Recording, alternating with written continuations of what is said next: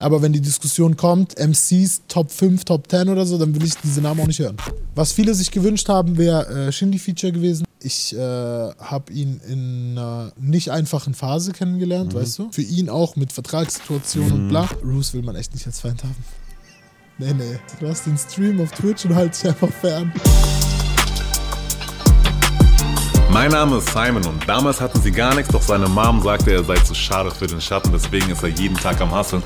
Heute tankt er Ruinar, hat Sonnenbrand im Februar mehr Fans im Backstage als vor der Bühne, denn sein Opa sagte immer, läufst du langsam, kommst du weit. Seine Gegend ist die A5 Frankfurt plus Basel, doch du findest ihn im Rumors. Cass bei uns, hello. Was geht ab? Alles gut? Das war ein wildes Intro. Du hast deine Hausaufgaben gemacht, auf jeden Fall. Ähm, ich musste, schon abgefragt werde, deswegen. Ähm, ja, alles gut. Wir haben positive Nachrichten, denn ein Album ist draußen. Yes. Ähm, Espresso Ghetto, wir wollten uns eigentlich schon zu deiner letzten EP treffen, Season 2.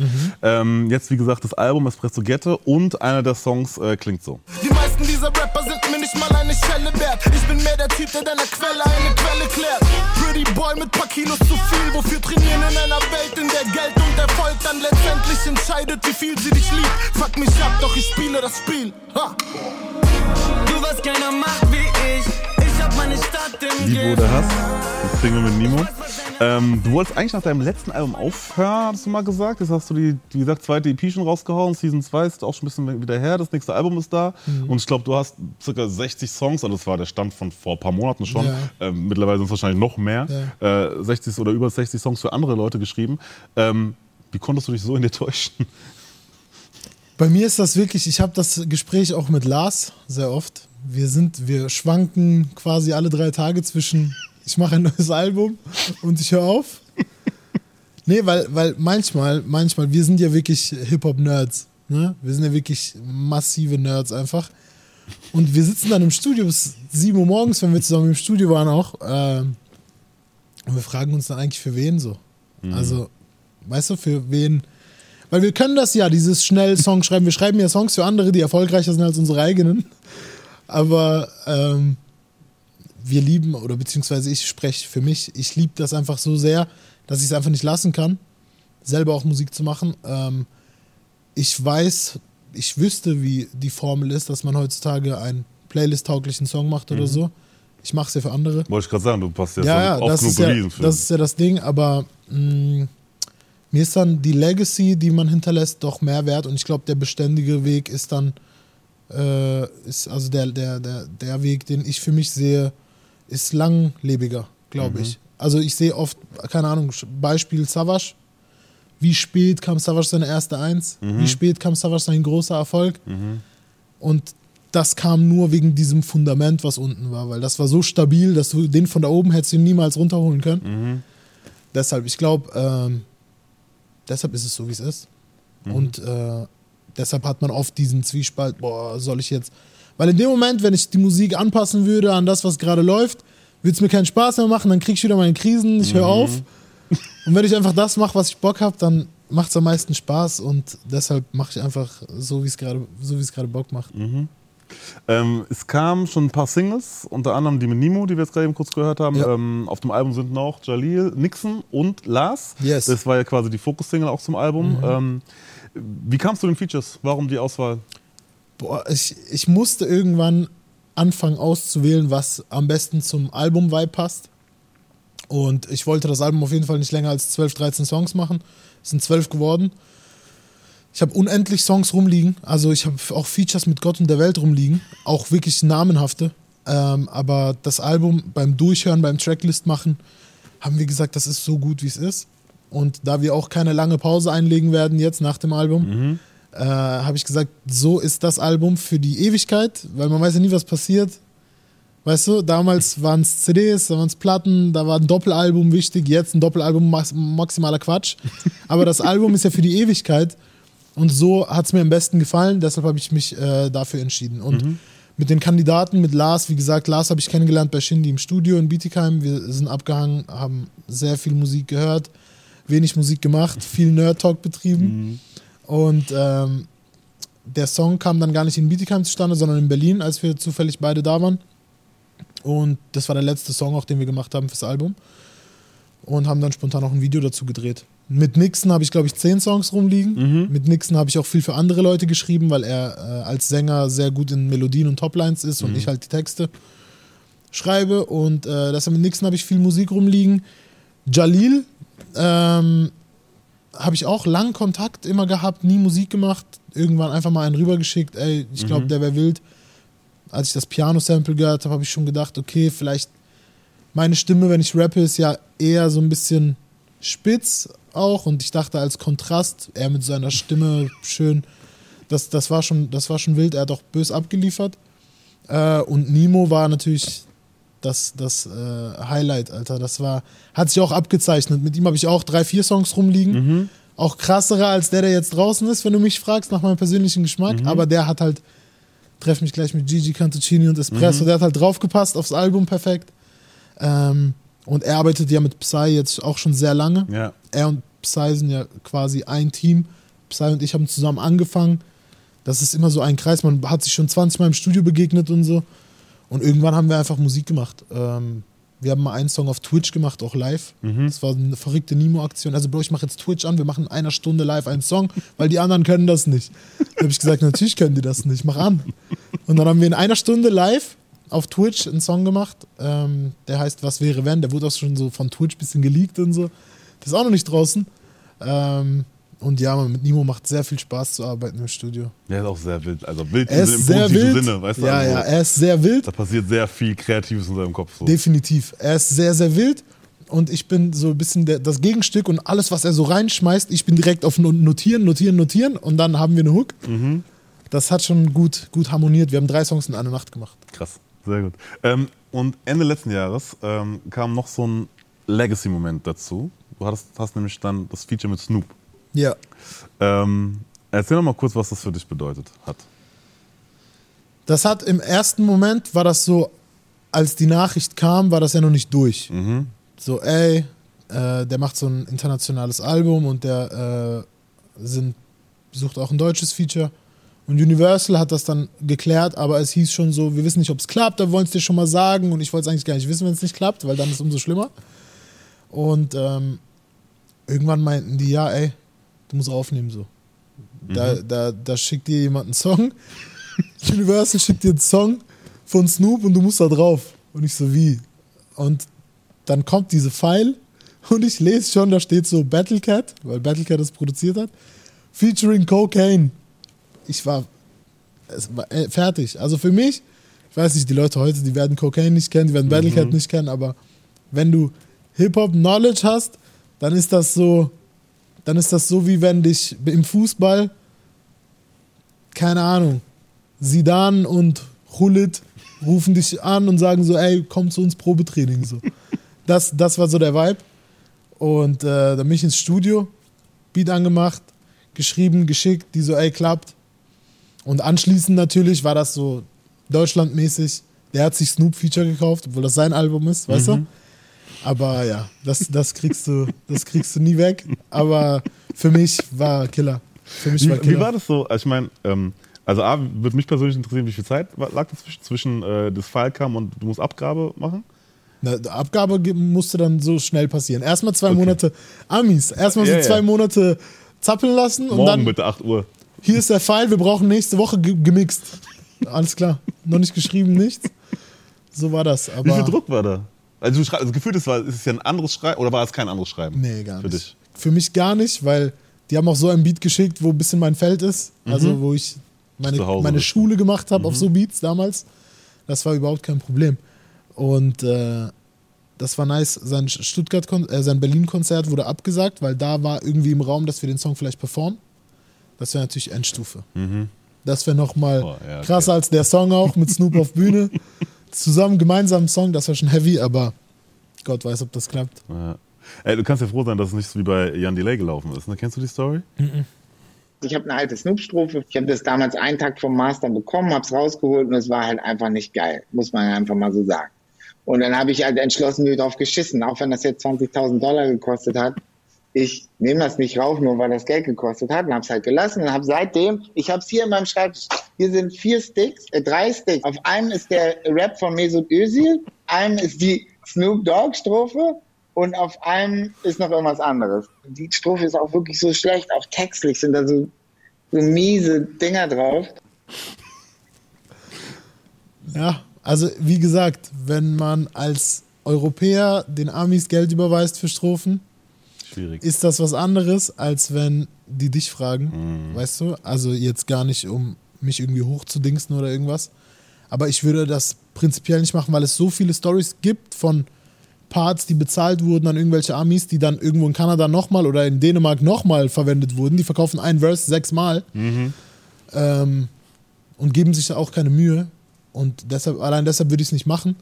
Aber ja, so kann es auch laufen. Hat es noch so eine Bedeutung wie früher? Weil ich weiß noch, ich komme auch aus so einer, ich glaube, ähnliche Zeit ungefähr, so vielleicht ein bisschen früher sogar noch.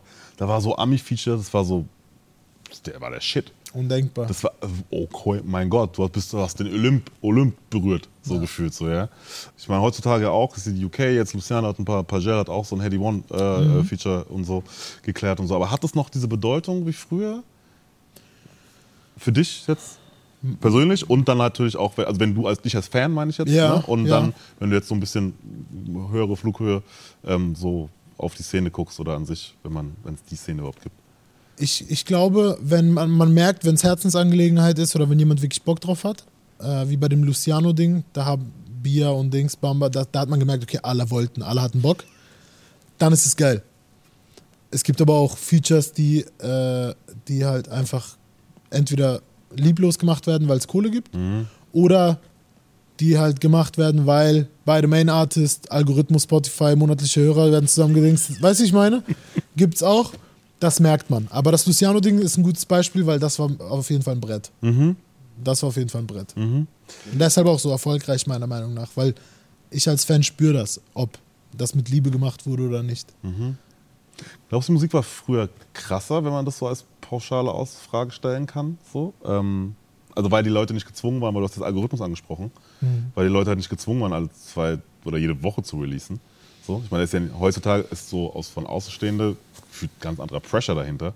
So, weil wenn du halt nicht, keine Ahnung, nicht alle drei Wochen release, bist du halt, bist du halt, bist du halt, gehst halt unter, Ja. so gefühlt, als Artist. ich, ich glaube, es hängt einmal damit zusammen, dass man immer wieder droppen muss. Das ist natürlich, macht Druck und äh, du hast wenig Zeit, die Songs zu überarbeiten oder reifen zu lassen bei dir im Auto. Ich merke das ja bei mir. Der Song mit Jalil ist, glaube ich, anderthalb Jahre alt Hm, krass. und oder fast zwei. Und jetzt, als wir die Tracklist gemacht haben, habe ich ihn immer noch gefeiert. Dann weiß ich, dass der, das ist ein guter, guter Albumsong so. Der, der, der, der altert gut. Und ähm, noch früher, also ich glaube gar nicht so 2000er und so, sondern noch früher, wenn du 70er, 80er gehst, dann war Musik machen einfach teuer. So damals liefen Bänder im, im Mhm. Ja, Tonstudio. ja. Da kamst du, haben die gesagt, Quincy Jones im Studio, Michael Jackson hat gesagt, wir brauchen einen Saxophonist, da kam ein Saxophonist, dieses Band läuft, da gibt es auch eine Doku drüber, da sagen die, wie viel Dollar das pro Minute gekostet hat. Jetzt kommst du als Saxophonist da rein und du kannst nichts, du wirst sofort rausgeworfen, weil du verursachst Kosten. So. Das heißt, wenn du damals ins Studio gerufen wurdest, du warst ein Profi auf jeden Fall. Und wenn dann halt 16 Profis mit Earth, Wind and Fire im Studio sind, dann kommt die Musik raus, die rauskam. Da kommt halt September raus oder bei Cool and the Gang kommt Celebration, keine Ahnung. Und die Songs sind halt, die können 100 Jahre alt sein, die werden immer noch krass sein. Ich habe äh, immer wieder auf Partys bei uns im Badenmann im Casino, wenn Earth, Wind and Fire angeht und so ist Feierabend. Da kannst du Ja, das die neue so- Musik laufen lassen, das, das bringt nichts. Das ist einfach ein anderes Level. Das ist wirklich, das ist auf einem anderen Level. Das wird auch immer funktionieren. Ja, das, also, ist, weißt du, das ist so zeitlos. immer. Das ist zeitlos Immer. und das ist wa warum, weil da wirklich Profis am Werk waren und weil da echte Musiker am Werk waren und der Anspruch viel höher war. Also du musstest wirklich ein professioneller Musiker sein, um Musik zu machen. Und heutzutage musst du nicht. Du lädst dein Plugin hoch, Saxophon, dann lädst du dir MIDI-Spuren runter, ziehst die rein. Du hast eine Saxophon-Melodie. Fertig. Das ist der grundlegende Unterschied, warum meiner Meinung nach die Musik nicht so krass ist wie damals. Aber gar nicht mit 2000er und so vergleichen, sondern 70er, 80er. Ich glaube, da war der musikalische Peak. Okay, und wenn, Wenn du du jetzt, na klar, also wir haben jetzt natürlich international geguckt so und ähm, gebe ich dir vollkommen recht, das sind so, ne, also Jackson-Zeit und auch die ganzen 80s, 70s und so, das ist ja absurd, Ja. was da passiert ist, musikalisch. Und wenn du jetzt so auf Deutschrap guckst, so 10, 15 Jahre zurück oder Ich glaube, textlich, inhaltlich war es krasser. Mhm. Flow-technisch, soundtechnisch ist es wahrscheinlich jetzt krasser. Mhm. Ähm, klar, Musik ist zugänglicher, man hat sich inspiriert an afrikanischer Musik, an UK, an allem. Und deshalb äh, entwickelt sich das schneller. Aber ich glaube, inhaltlich und äh, textlich war es damals krasser, weil du mehr Zeit hattest. Und weil, wenn du ein Album abgeliefert hast und damals ein Künstler aufgebaut wurde über eine Geschichte oder der Künstler sich vorstellen musste einem Publikum, ähm, wollte man, ich zumindest als Konsument, wissen, wer der Typ ist. Wenn ich damals Azad gehört habe oder Savage oder keine Ahnung, dann habe ich gedacht, ich kenne den Typen. Als ich Azad das erste Mal getroffen habe, habe ich gedacht, ich kenne den Typen schon 20 Jahre, weil ich weiß jedes Problem von ihm, weil er hat mir alles erzählt auf seinen Songs. So. Und das ist, und das ist der Unterschied zu heute, weil heute äh, machst du sechs Hörproben, lädst sie auf TikTok, was auch cool ist. Ähm, aber ich glaube, das damals war einfach wertvoller so. Es hatte mehr Substanz. Und du hattest, glaube ich, auch, also es war natürlich auch weniger Angebot ne, auf dem Markt da, Das weil du einfach viel schwieriger war, Musik rauszumachen, rauszubringen. So was halt heute ist ja überflutet. So, und natürlich ist dann auch entsprechend viel qualitativer, qualitative Unterschiede dabei, um es Mhm. Ja. so zu formulieren. Ja. Ja.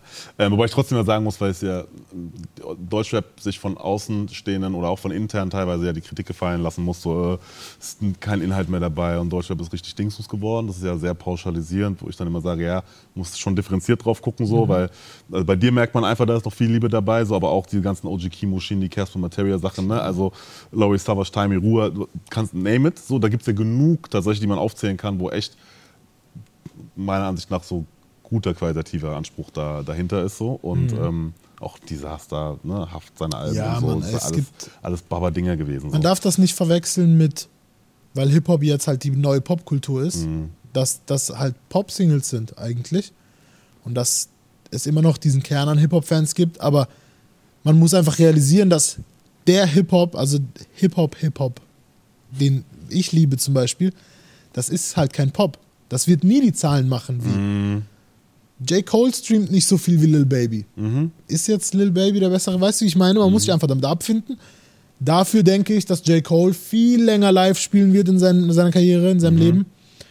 Das siehst du ja bei Sammy. Sammy spielt jetzt noch massive Live-Shows, weißt du? Der muss, was für Spotify, Alter. weißt du, das Fundament ist so stark. Mhm. Sammy Deluxe schreibst auf Flyer, da kommen 2.000, 3.000 Leute, weißt du? Mhm. Und das ist meiner Meinung nach der Weg, den man als Künstler einschlagen sollte, wenn man diesen Anspruch hat. Und wenn nicht, wenn man diesen Anspruch nicht hat, dann auch nicht. Mhm. Dann mach dein TikTok-Ding, mach deine, deine, deine Pop-Singles und ist cool. Ja. Aber wenn die Diskussion kommt, MCs Top 5, Top 10 oder so, dann will ich diese Namen auch nicht hören.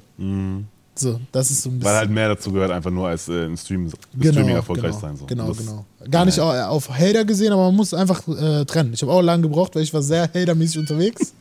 aber ich habe lange gebraucht, um einfach zu akzeptieren, dass das eine Popkultur ist und das andere ist halt immer noch Hip-Hop, ist Nische. Mhm. Und äh, ja.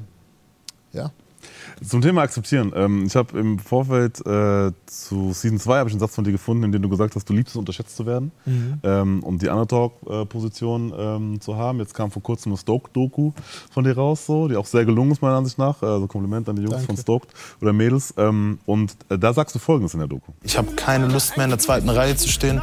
Ich habe keinen Bock mehr zu lesen, dass ich underrated bin. Ich habe keinen Bock mehr zu hören, du bist so krass. Warum sind die Zahlen nicht so wie bei den anderen? Ich hole mir das jetzt einfach. Ich gebe einfach Gas. Warum hat sich das geändert? Man muss natürlich sagen, dass ich das da gefragt wurde, auch zum 700. Mal in der Doku. Aber es hat sich definitiv geändert. Das Ding ist, ich ha habe irgendwann diese Hater-Rolle eingenommen.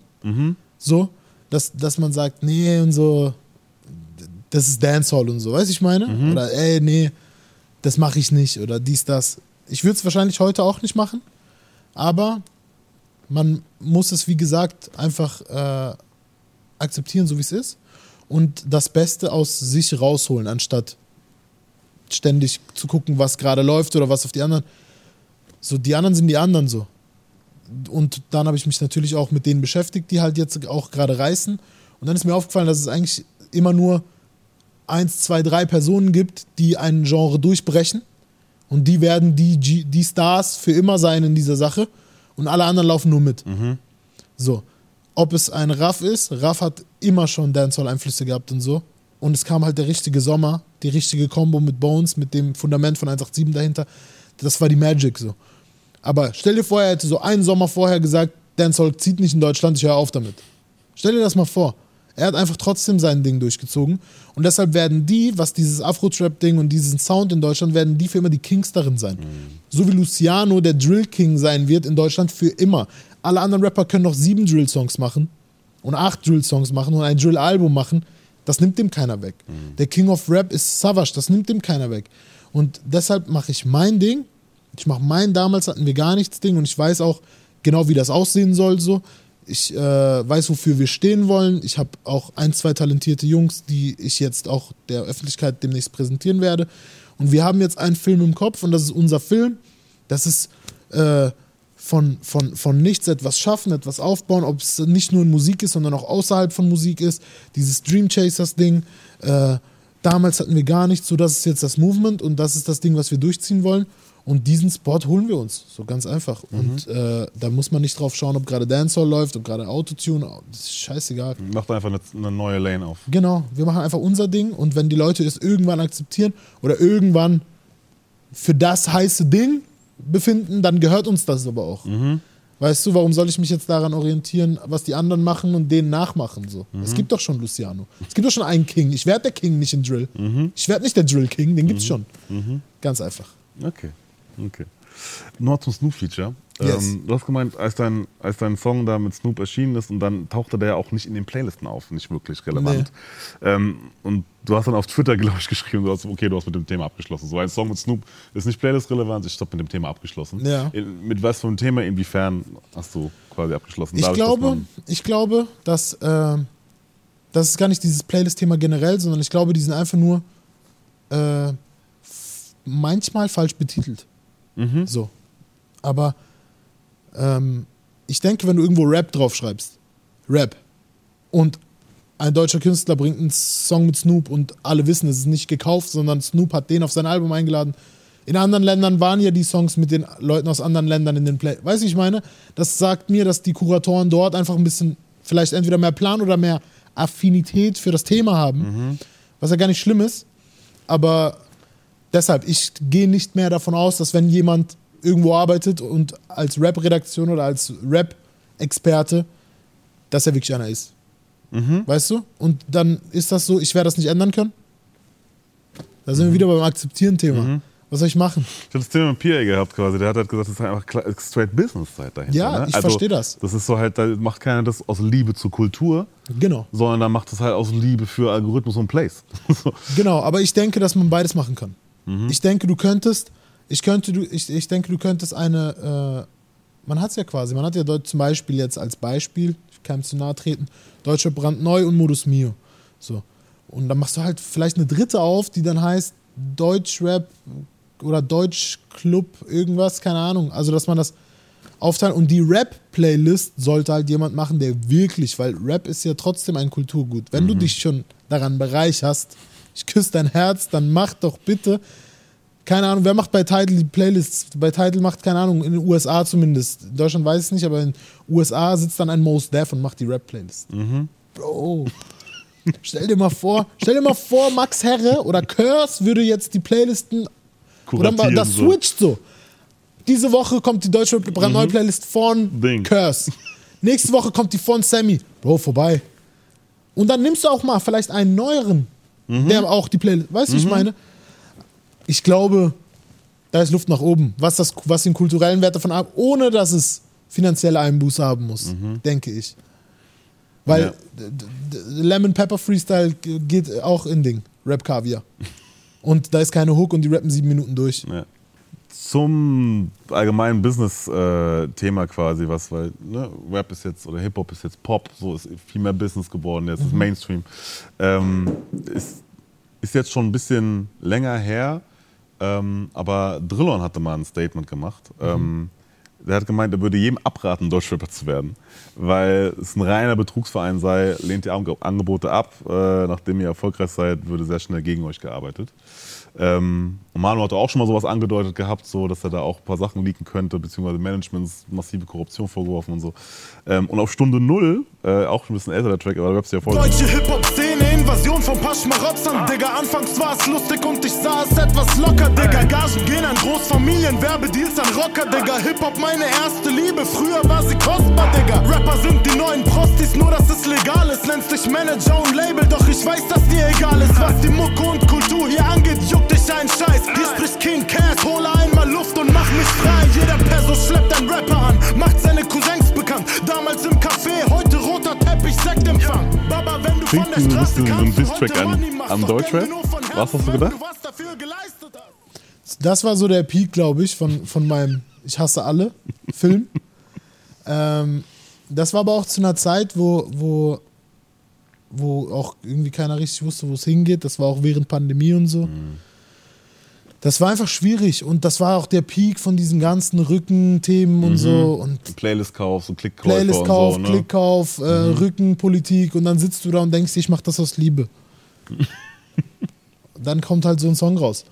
Ähm, eigentlich ist es äh, mehr als ein Diss-Track an Deutschrap, ist es eigentlich ein Liebesbrief an so, wie es sein könnte. Aber ey, es ist halt, es ist halt, es ist halt leider so, wie es ist. Und ähm, ich habe mich Gott sei Dank so gut beschäftigt oder beziehungsweise ich beschäftige mich immer noch und hole mir Tipps von Leuten, die das länger als ich machen oder vorher machen und versuche halt nicht in solche Situationen zu kommen, dass irgendwelche Labels mich abziehen können oder Managements abziehen können oder keine Ahnung was. Aber klar, es gibt sehr wilde Stories, was das angeht. Ich habe auch drei, vier Stories gehört, die äh, wirklich auch nicht lustig sind so. Äh, wo damals auch Leute Boxen produzieren lassen haben und dann von den Boxherstellern sich Dings gezogen haben. Also dem Künstler gesagt, glaub mir, du verkaufst 5000 Boxen, du hast einen Spotify-Hit und so und dann aber von dem Box-Dings Kohle. Da, wo Geld ist, Ja, ja, da, wo, da, wo, da, wo, da, wo die Gelegenheit ist, Gelegenheit macht Diebe, Bro. Ähm, das ist in keinem Geschäft anders. So. Gastronomie, Bro. Wenn du als Chef nicht jeden Tag da bist, dann musst du einkalkulieren. Willst du deine Freiheit haben, dann wird den Fuffi geklaut, Bro. Das ist so. Das musst du einkalkulieren. Das ist im Musikgeschäft, das ist überall so, Bro. Es ist einfach so. Die Welt ist so, der Mensch ist so. Und deshalb glaube ich, ähm, dass das kein Hip-Hop-Problem ist. Ich glaube auch nicht, dass es ein Hip-Hop-Problem ist. Also, oder auch kein Musikproblem. Ich glaube, das ist einfach überall. Das ist Korruption, dies, das. das Business, gibt's ja. sobald, sobald, genau, sobald es geschäftlich und größer wird, so, äh, gibt es einfach Leute, die sich bereichern wollen. Genau, und was noch in Musik oder Hip-Hop halt das verstärkt, was zum Beispiel äh, auch bei Fußball so ist, diese, dieser Lifestyle noch dazu. Also was jetzt Manager oder Rücken und so angeht, dass Frauen, Konzerte, Clubshows, Fame, Instagram, das kommt noch dazu, das schmeckt manchen Leuten sogar besser als Geld. Manche Leute denken sich, komm, ich mache meine 60.000, 70.000 Follower, ich, das ist schon so der neue Rückenstyle. Ich bin nett zu dem, aber ich werde auch berühmt. Das ist das Update. Ja. Ist es auch das, was du gemeint hast? Auf Stunde Null gab es nämlich auch Rapper sein, ist nicht gerade angenehm. Nee, ist es so nicht. Ist es nicht. Weil Rap ist in meinen Augen ein Sport und dass es da zu Reibungen und Konfrontationen kommen oder zu Übertreibungen, überspitzten Erklärungen ähm, gehört dazu. Und wenn du als Rapper bist du meiner Meinung, meine, meine, also wie ich das kennengelernt habe, ein Rapper muss zumindest das gesehen oder erlebt haben oder in seinem Umfeld gesehen haben, weil ein Rapper ist ja teilweise auch ein Journalist. Damals zumindest. Also ich habe das so gemacht, ich habe aufgesaugt wie ein Schwamm, was um mich rum passiert.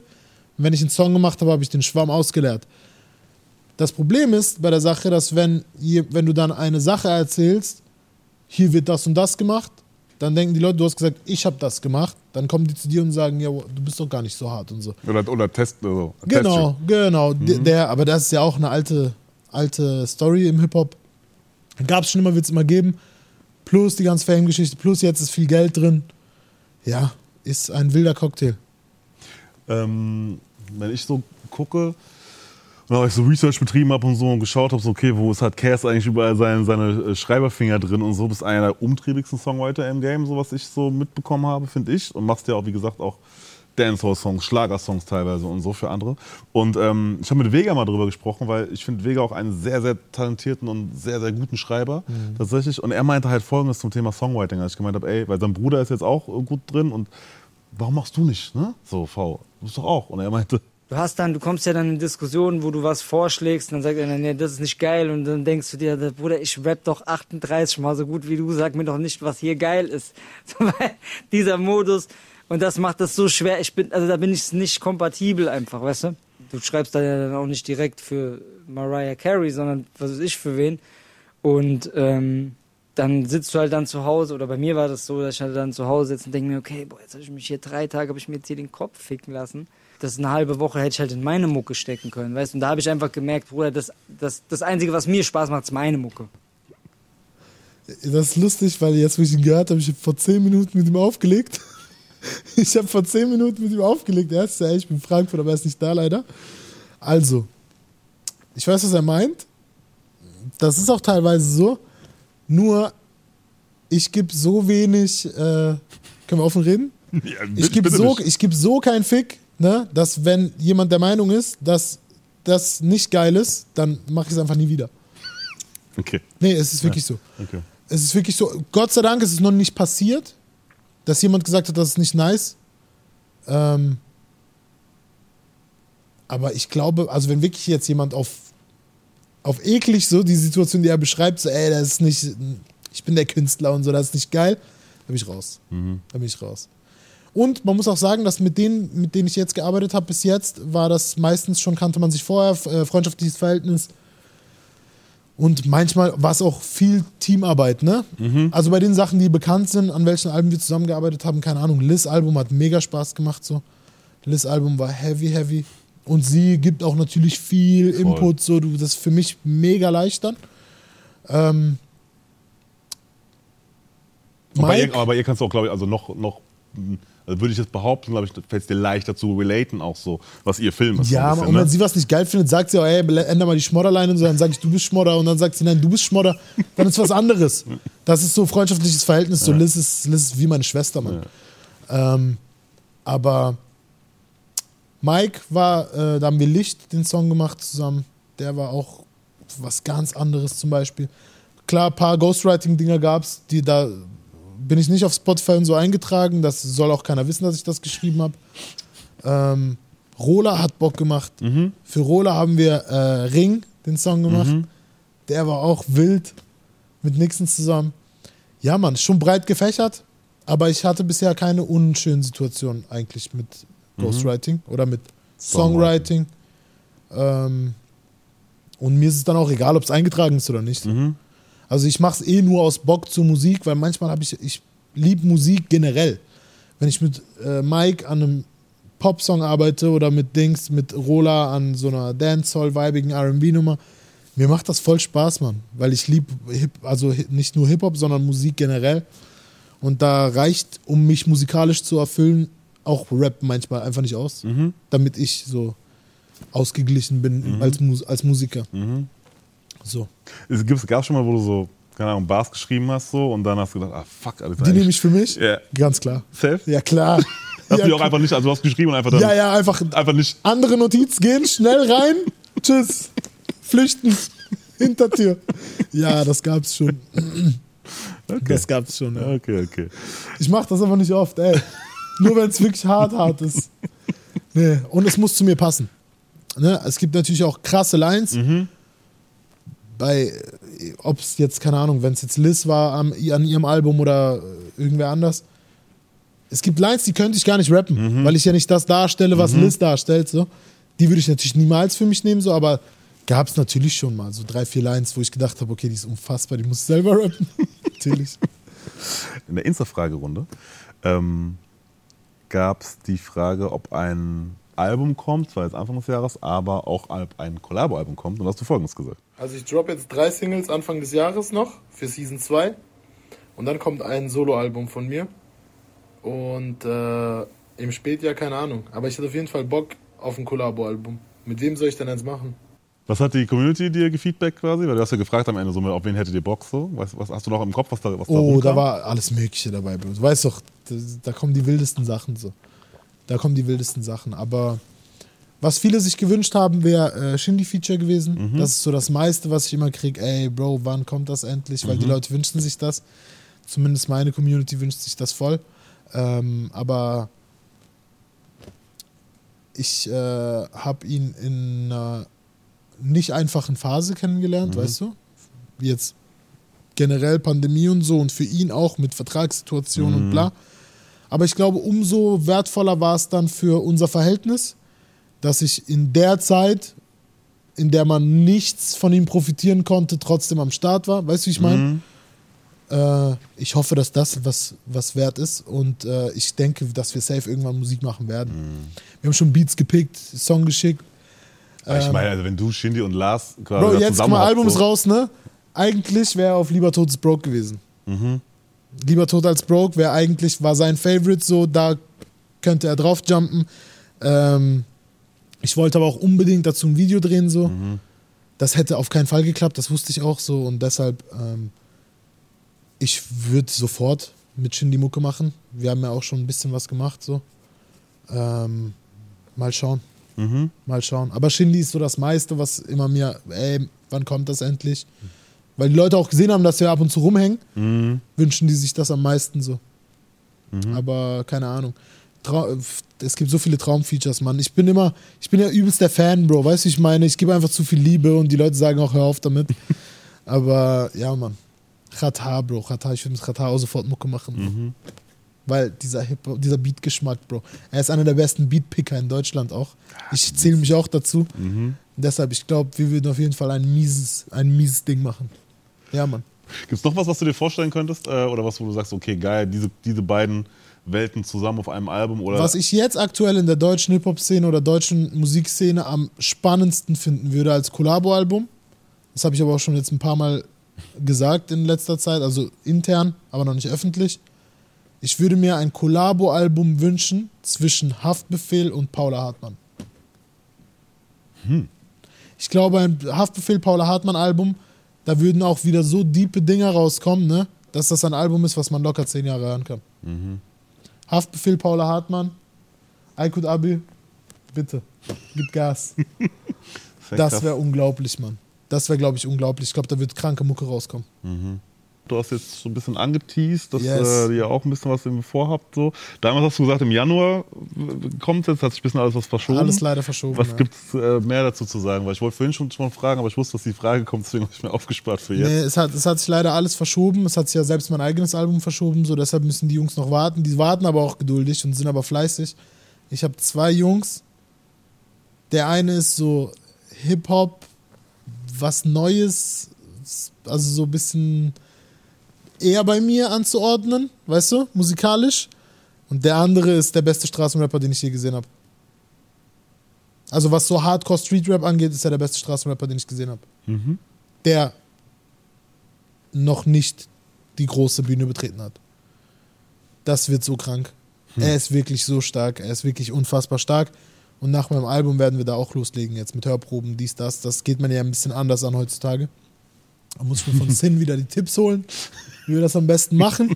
Und der Sin wird mir dann dabei helfen, ja. Okay. Ist es dann auch so dieses Labelkonstrukt, was dann so in die Richtung geht? Oder ist es quasi nur die einfach nur so in deinem Camp, in Anführungszeichen, Umfeld quasi dann mit passieren so? Ja, ich habe ja aus, aus, äh, aus meiner Zeit gelernt, dass ich auf keinen Fall ein Label machen würde, wo Sachen querverrechenbar sind und so ein Quatsch.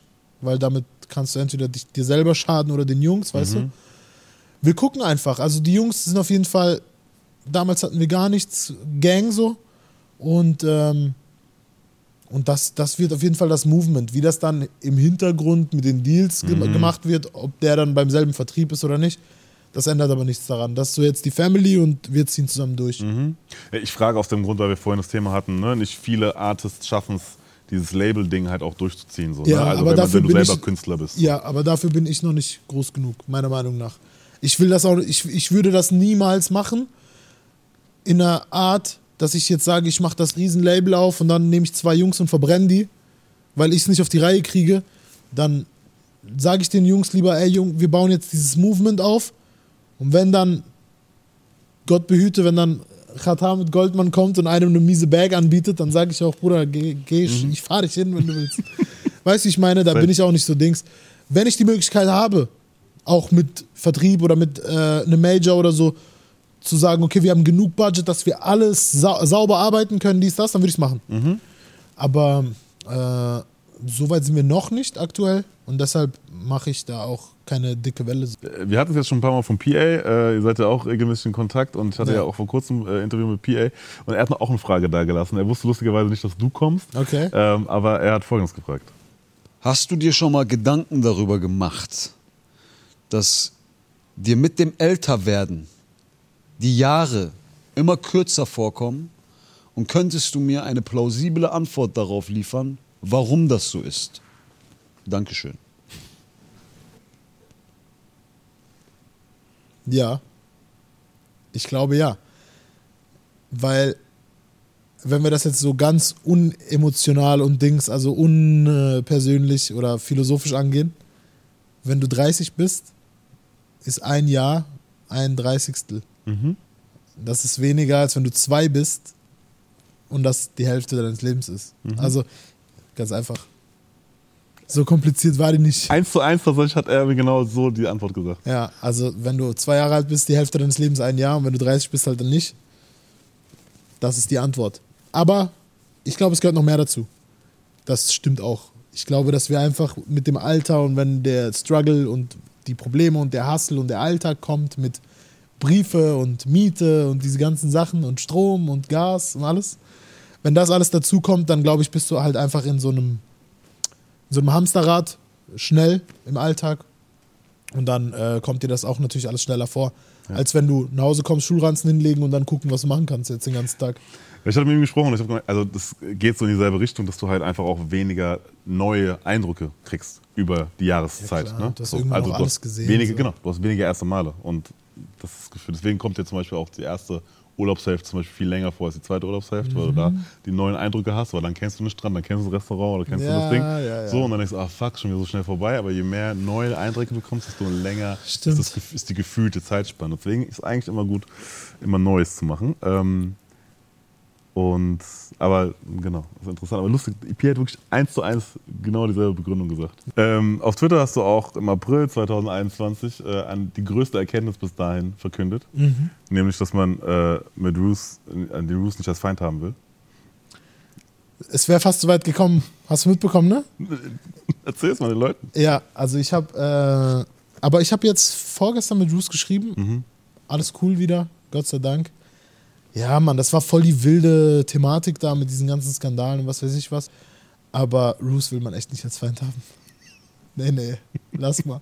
Lass den da, wo der ist. Lass den Stream auf Twitch und halt dich einfach fern. Wenn du mich fragst. Ja, der macht, also der ist ja, das ist im Ja, World. nein, alles World gut, Mann. macht es ja auch super. Also, das ist ja. Bro, ich Deswegen. check den Film dahinter, dass er so Revolt-mäßig gerade so ein Network aufbauen will und so. Ich check das schon, das ist auch nice und ich respektiere seinen Hustle, Bro, Mann. Der hat auch nie aufgehört. Bruder, der ist seit, seit, ewig, Ja, ja, seit also Gedenken deshalb, dabei. man muss so. einfach auch die Arbeit äh, huldigen und äh, deshalb, Mann. Schöne Grüße an Roos. Wenn ich in Berlin bin, nächste Woche melde ich mich auch bei ihm. Ich bin ja auch mit Sinan schon lang gut und der hat seinen Freigang damals in Gelsenkirchen gekommen, als ich noch bei Gorex im Studio mein erstes Album gemacht habe und so. Mhm. Also eigentlich sind wir schon irgendwie auch sehr lange schon connected. Mhm. Deshalb alles cool. Und jetzt bin ich mal auf Sinan seinen Kampf gespannt. Hm. Was tippst du? Keine Ahnung, kann man irgendwo wetten? Bestimmt. Kann man? Ich würde schwören, irgendwelche Jungs haben auf jeden Fall. Ich lassen weiß sich nicht. Lassen sich das nicht Ich hab, nehmen. also diese, diese Kämpfe habe ich bei Tipico und so noch nicht gesehen, jetzt ohne Werbung machen zu wollen, aber wenn man es irgendwo wetten kann, dann wette ich auf jeden Fall auf Sinan, weil ich glaube, er wird eine hohe Quote haben, weil der andere ist ja Sportler, weißt du? Mhm. Das Ding ist halt, er kann eigentlich nicht als Verlierer rausgehen aus dem Ding. Nee, Das aber wir sind Team Sinan hier. Allein wegen Hip-Hop. Ähm, Kessel, kommst gegen Ende. Deswegen gibt es Ja. auch irgendwas, was, über was du sprechen willst, was dir auf dem Herzen liegt, was dir wichtig ist. So, Espresso Ghetto ist auf jeden Fall am Start. Das Ja, das. Album an sehr, sehr, also wirklich mit Liebe gemacht. Danke. So kann ich nur sagen, ich habe es gehört. Äh, Dankeschön. mein aktueller Favorite-Song habe ich dir vorhin gesagt, mit Lars auf jeden Fall. Danke. Ähm, der ist rausgekommen ist so. Ähm, aber weil ich halt einfach so ein Fan von diesen Old äh, Hip-Hop-References bin, so, damit kriegt man mich immer. Ähm, Gibt es noch was, was die Leute, ähm, oder was dir wichtig ist, woraus, worüber du sprechen willst? Worüber du sprechen möchtest? Nee, Mann, eigentlich war es ein sehr, sehr nicer Talk. Wirklich, eins der geilsten Interviews bis jetzt. Und äh, ich kann den Leuten nur nahelegen, checkt meine Musik ab, checkt alles ab, was abgeht, guckt die Interviews, äh, schaut meine Freestyles und Oh ja, checkt auf jeden Fall dieses Fire in the Booth so. Ich, auch wenn es bei der Konkurrenz in Anführungszeichen ist, aber das mit, mit Liebe für die Kultur, ihr müsst das hören. ja, ja, Definitiv. checkt das Fire in the Booth. Hier habe ich auch schon gerappt, checkt das Flex Exclusive ab. Auch mies geworden, auf Ja, jeden Mann. Fall. Deswegen. Und ansonsten bleibt alle gesund. ja. Viel Spaß. Danke für die Einladung. Danke für die Zeit. Gerne, gerne, gerne. Ihr Lieben, das war Deutschrap Ideal. Ähm, mein Name ist Simon, YouTube, Podcast, Instagram, äh, ARD Mediathek. Wir sind überall. Wer uns nicht findet, hat nie gesucht. Ähm, und wie gesagt, Espresso Ghetto ist draußen. Cass, vielen Dank für deine Zeit. Und äh, nicht vergessen, Bruder, damals hab ich gar nichts außer Ziele gehabt. Ich war so lange hungrig, ich werd nie wieder satt. Mann, das ist Cream. die letzten Worte gehören dir, Cass. Leute, checkt Espresso Ghetto. Checkt äh, Deutschrap Ideal. Checkt alles, was hier gemacht wird, was bei uns gemacht wird. Checkt Simon ab und äh, alles Gute euch. Peace.